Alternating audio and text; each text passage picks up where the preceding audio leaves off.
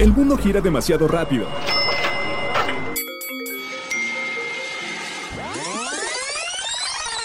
Mejor, tómate un break. La hora del break. El orden es el placer de la razón, pero el desorden es la delicia de la imaginación. Paul Claudel. ¿Cómo están? Bienvenidos nuevamente a la hora del break. Seguimos hablando del desorden, pero ¿qué tal ahora en el trabajo? Iniciamos. El lado más dulce de los podcasts. Conociendo Estado de México, Texcoco. Muchos años antes de que los mexicas llegaran al Valle de México, los texcocanos ya se habían establecido a las orillas del lago y herederos de la cultura tolteca habían civilizado a su población hasta un grado de refinamiento sin igual, como no se había visto en el mundo prehispánico. Texcoco era la capital cultural del mundo náhuatl. Fue gobernada por grandes hombres como Ixtlisochitl, Nezahualcóyotl y Nezahuilpili, todos del mismo linaje. Cuando los españoles recorrieron la ciudad, quedaron sorprendidos por su magnificencia y no pudieron más que aceptar que se encontraban frente a una sociedad portentosa, la Atenas del mundo prehispánico. Texcoco se encontraba situada en las orillas del lago, al oriente de Tenochtitlán, y cuando fue gobernada por Nezahualcóyotl, el rey poeta, se convirtió en la sede de las bibliotecas más increíbles del mundo prehispánico, llamadas Amoxcali.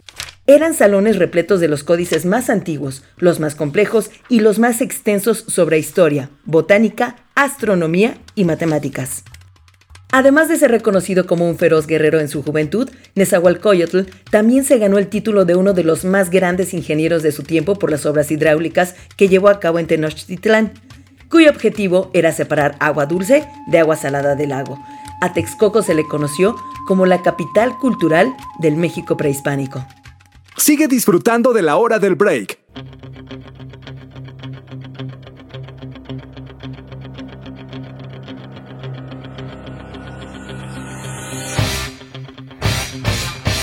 Estamos a la hora del break platicando nuevamente con Dani Medina, psicóloga de Pastelerías La Zarza. Dani, bienvenida. Muchas gracias. Me quedé pensando del último tema que platicamos, fíjate. Sí, verdad. Llegué a tender mi ropa. Exacto. Yo también. Llegué a doblar toda mi ropa. Dije, ay, no, qué vergüenza. Ya, Platicábamos- Sí, no, ya. Platicábamos sobre el desorden, que en este caso era el desorden en casa, pero pues también existe el desorden en el trabajo, ¿no? Ay, sí, es más complicado. Todavía más complicado. Ahora, yo tengo una pregunta. A veces este, hemos convivido con, o sea, las mujeres que llegamos a convivir con algunos hombres nos damos cuenta que les cuesta un poquito más el orden, ¿no? Ujú.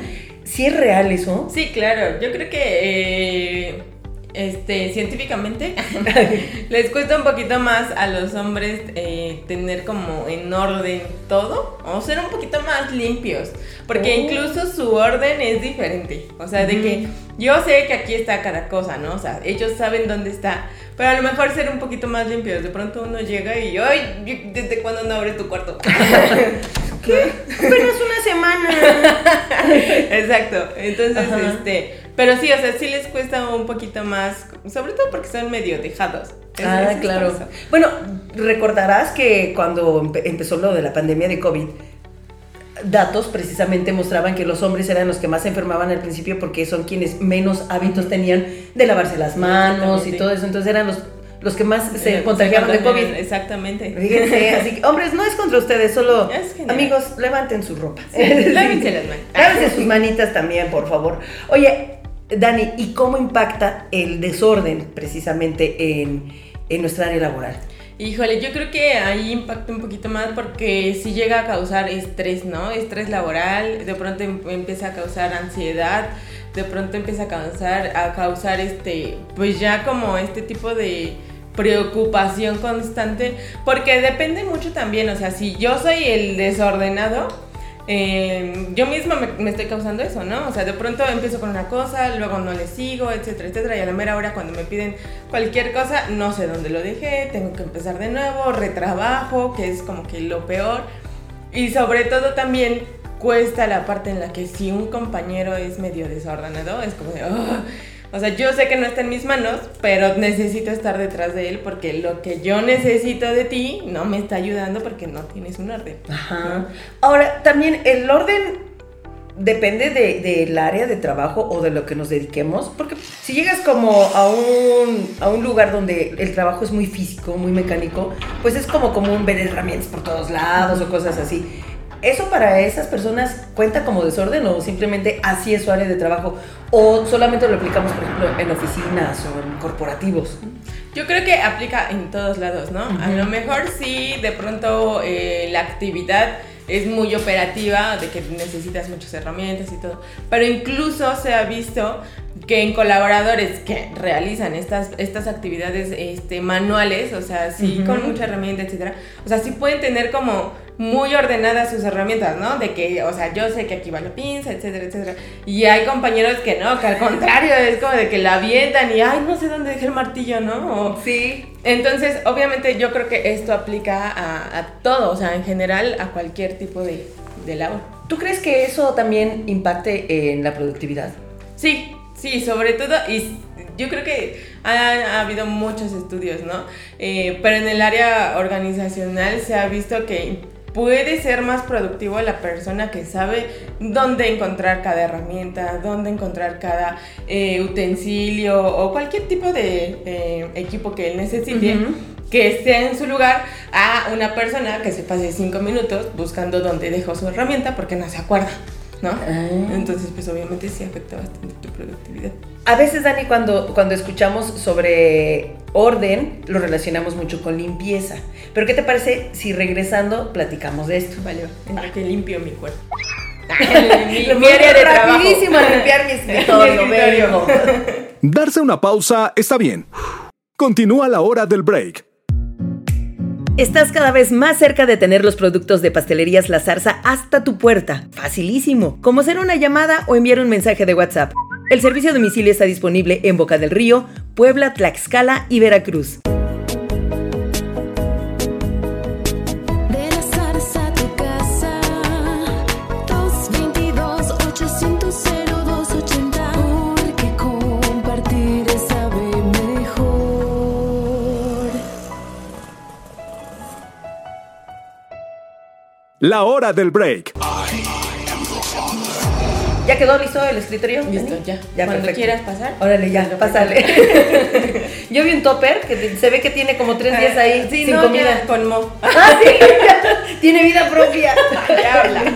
Oye, hablando de esto, regularmente relacionamos el desorden con este, con no ser limpios. O el desorden, este, precisamente, con ser cochinos, dice uno ahí. ¿Sí tiene que ver o hay diferencias? Hay, hay bastantes diferencias. Bueno, eh, yo creo que una cosa es de ser desordenado y otra cosa es ser limpio, ¿no? Que a lo mejor de pronto yo acumule muchas cosas y las deje por ahí.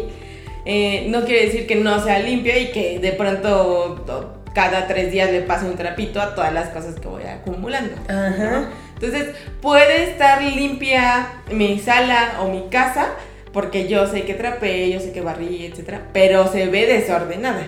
O, sea, el- o, eh, el área de, de trabajo también, ¿no? Sí, claro. Entonces, yo sé que está limpio, o sea, yo acabo de pasar el trapito, pero hay papeles aquí, hay papeles allá, está la computadora acá y de pronto acá, ¿no? Entonces, eh, sí es diferente. Claro, sí tiene, sí tiene sus cosas diferentes y también cuando hablamos de orden, a veces pensamos, o lo primero que viene a nuestra mente es como estas imágenes como de revista, de casas o de oficinas que se, Así se que ven.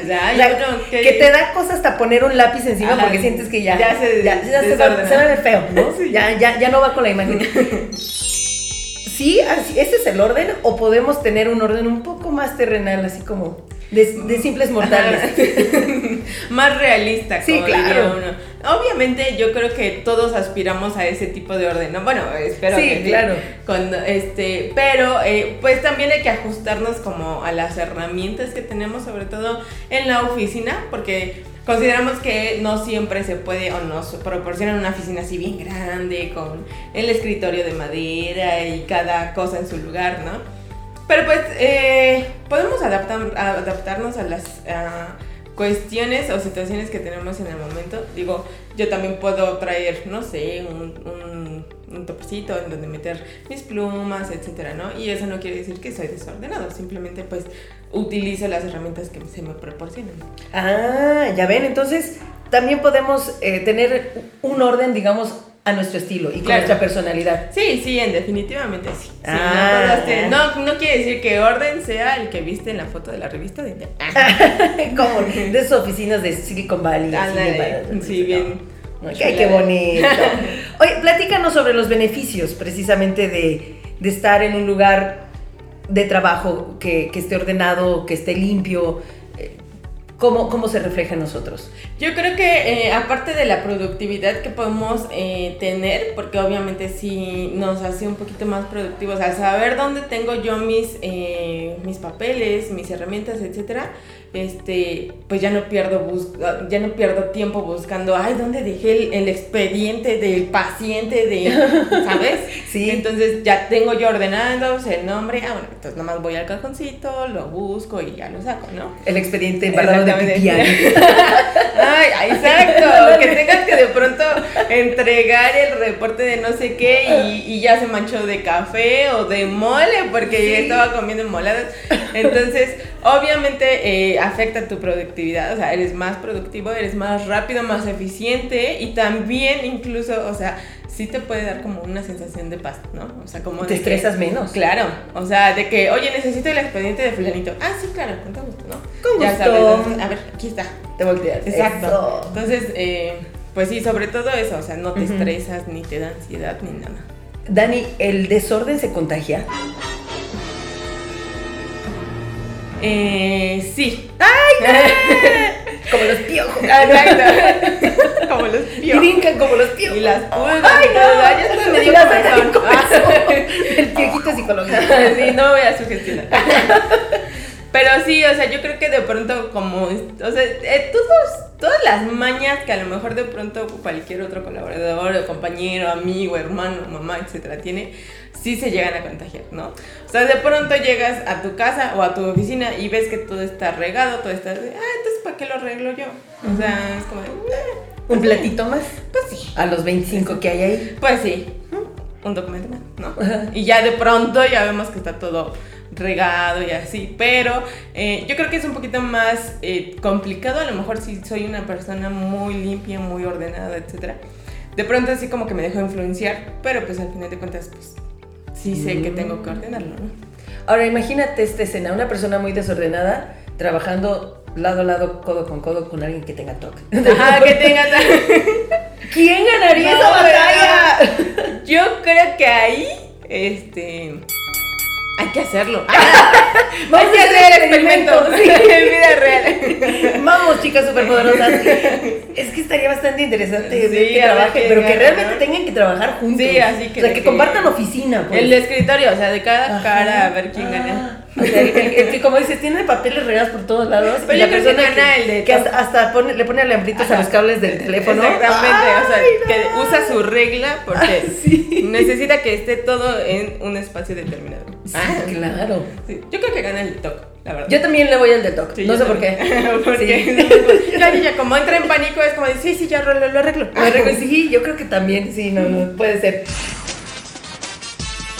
Se ha hablado de, de que supuestamente el desorden y la creatividad van de la mano. Sí, es real, también. Pues yo creo que lo relacionan un poquito más con estos artistas, ¿no? Que de pronto llegas y su estudio está como hecho un relajo y tú dices, no es que cómo le encuentra orden a esto, pero pues como por ahí dicen, cada quien le encuentra orden a su desorden. Ok. Entonces yo creo que por eso lo, lo relacionan con eso. Sin embargo, es que eh, yo creo que es, es complicado eh, decir que solo porque eres desordenado pues, tienes creatividad. O sea, la verdad es que no. Estamos, es- es- digamos que estamos romantizando. Exacto. Dijera la chaviza. Estamos romantizando el desorden. El desorden. Queremos darle un significado, pero. Claro, pero no, muchachos, mejor pongan oro. Acomoden sus plumones donde van. Eso. Y no le pongan su café a los expedientes del Sí, compañero no, de al no coman mole encima de esas cosas. Luego abres la puerta de la oficina y así el olor. Ay, ¿no? das tu paso de. Ay, Ay, qué varias oficinas. Bueno, debo confesar que hay un lugar que sí me encanta cómo huele en la zarza, que es cuando pasas por producción. Ay, Ay, sí. Que huele a horneado. huele Cuando a están horneado. horneados. Uy, no, Yo sí. quisiera vivir ahí. Sí, la verdad es que Todo. se antoja. O sea, acabas de comer y se antoja comer. Sí, la verdad. Yo siento que ellos son como, como que viven, como trabajar en Disney. Viven felices. el lugar más feliz de todo el mundo. Así siento yo. Muchas gracias, Dani. Gracias a ti, Liz. La hora del break. A todos nos encanta la hora del postre, ¿a poco no? ¿Qué tal unas trufas o un pastel? Un chocoamareto de la zarza, que es un exquisito pastel de vainilla con un envinado de amareto, relleno con ganache de chocolate blanco y decorado con un lindo glaseado de chocolate semi-amargo, almendra fileteada y tostada. Pero ¿qué tal? Si se te antojan unas trufas, pues nada mejor que la caja de trufas de la zarza con 20 piezas que contiene varios sabores. Trufa de menta, trufa de ron, trufa de zarzamora, ay, rellena de un ganache de zarzamora delicioso, o trufa de coco, rellena de un ganache de coco y además está cubierta con chocolate blanco y coco pulverizado. Y como siempre felicitamos a todos aquellos que tienen algo muy especial para celebrar. Santo, cumpleaños, Matías, Juan Epomuceno, Claudia Pascual, Pedro Bernardino y también se celebra a San Isidro Labrador.